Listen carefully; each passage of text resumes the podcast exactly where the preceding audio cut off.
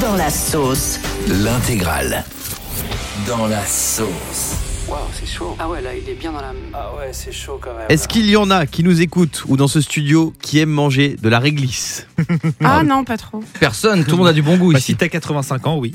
Eh ben, attention à ceux qui mangent de la réglisse, ça pourrait être dangereux pour la santé. C'est la NSAET E qui a Non, alerté mais les en vrai, consommateurs. bla- blague à part, qui mange du réglisse ici Moi, j'en mangeais quand j'étais petit. Ah, moi aussi, j'ai un Et petit peu si de... les réglisses Haribo là, Ouais. les Ah ouais, réglisses ah ouais, euh, j'aimais roulées, bien. là. Moi, j'ai une, euh, une petite Jamais boîte aimé. de, de réglisse dans ma Ouais. voiture. hein. Moi, j'aimais Moi, bien je parce que ça met longtemps à manger. Oui, mais c'est chiant à mâchouiller. Ouais, Mm. c'est vrai.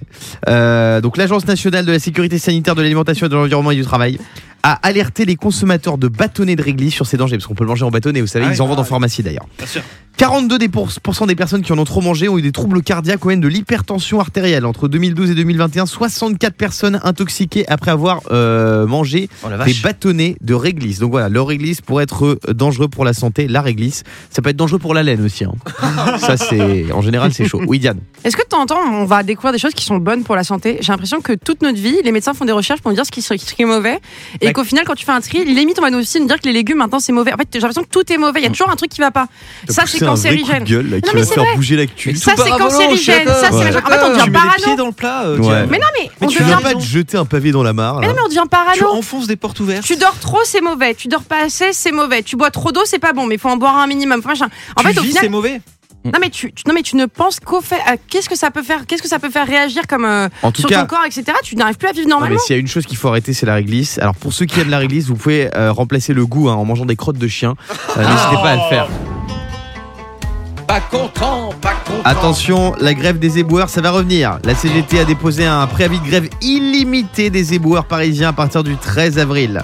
Donc petit conseil, jetez toutes vos ordures avant le 13 avril, comme ça pas de souci. Bon, c'est un conseil de merde, mais en même temps, si vous voulez compter euh, sur moi pour des conseils pratiques, euh, je, je- je- je ne suis pas là.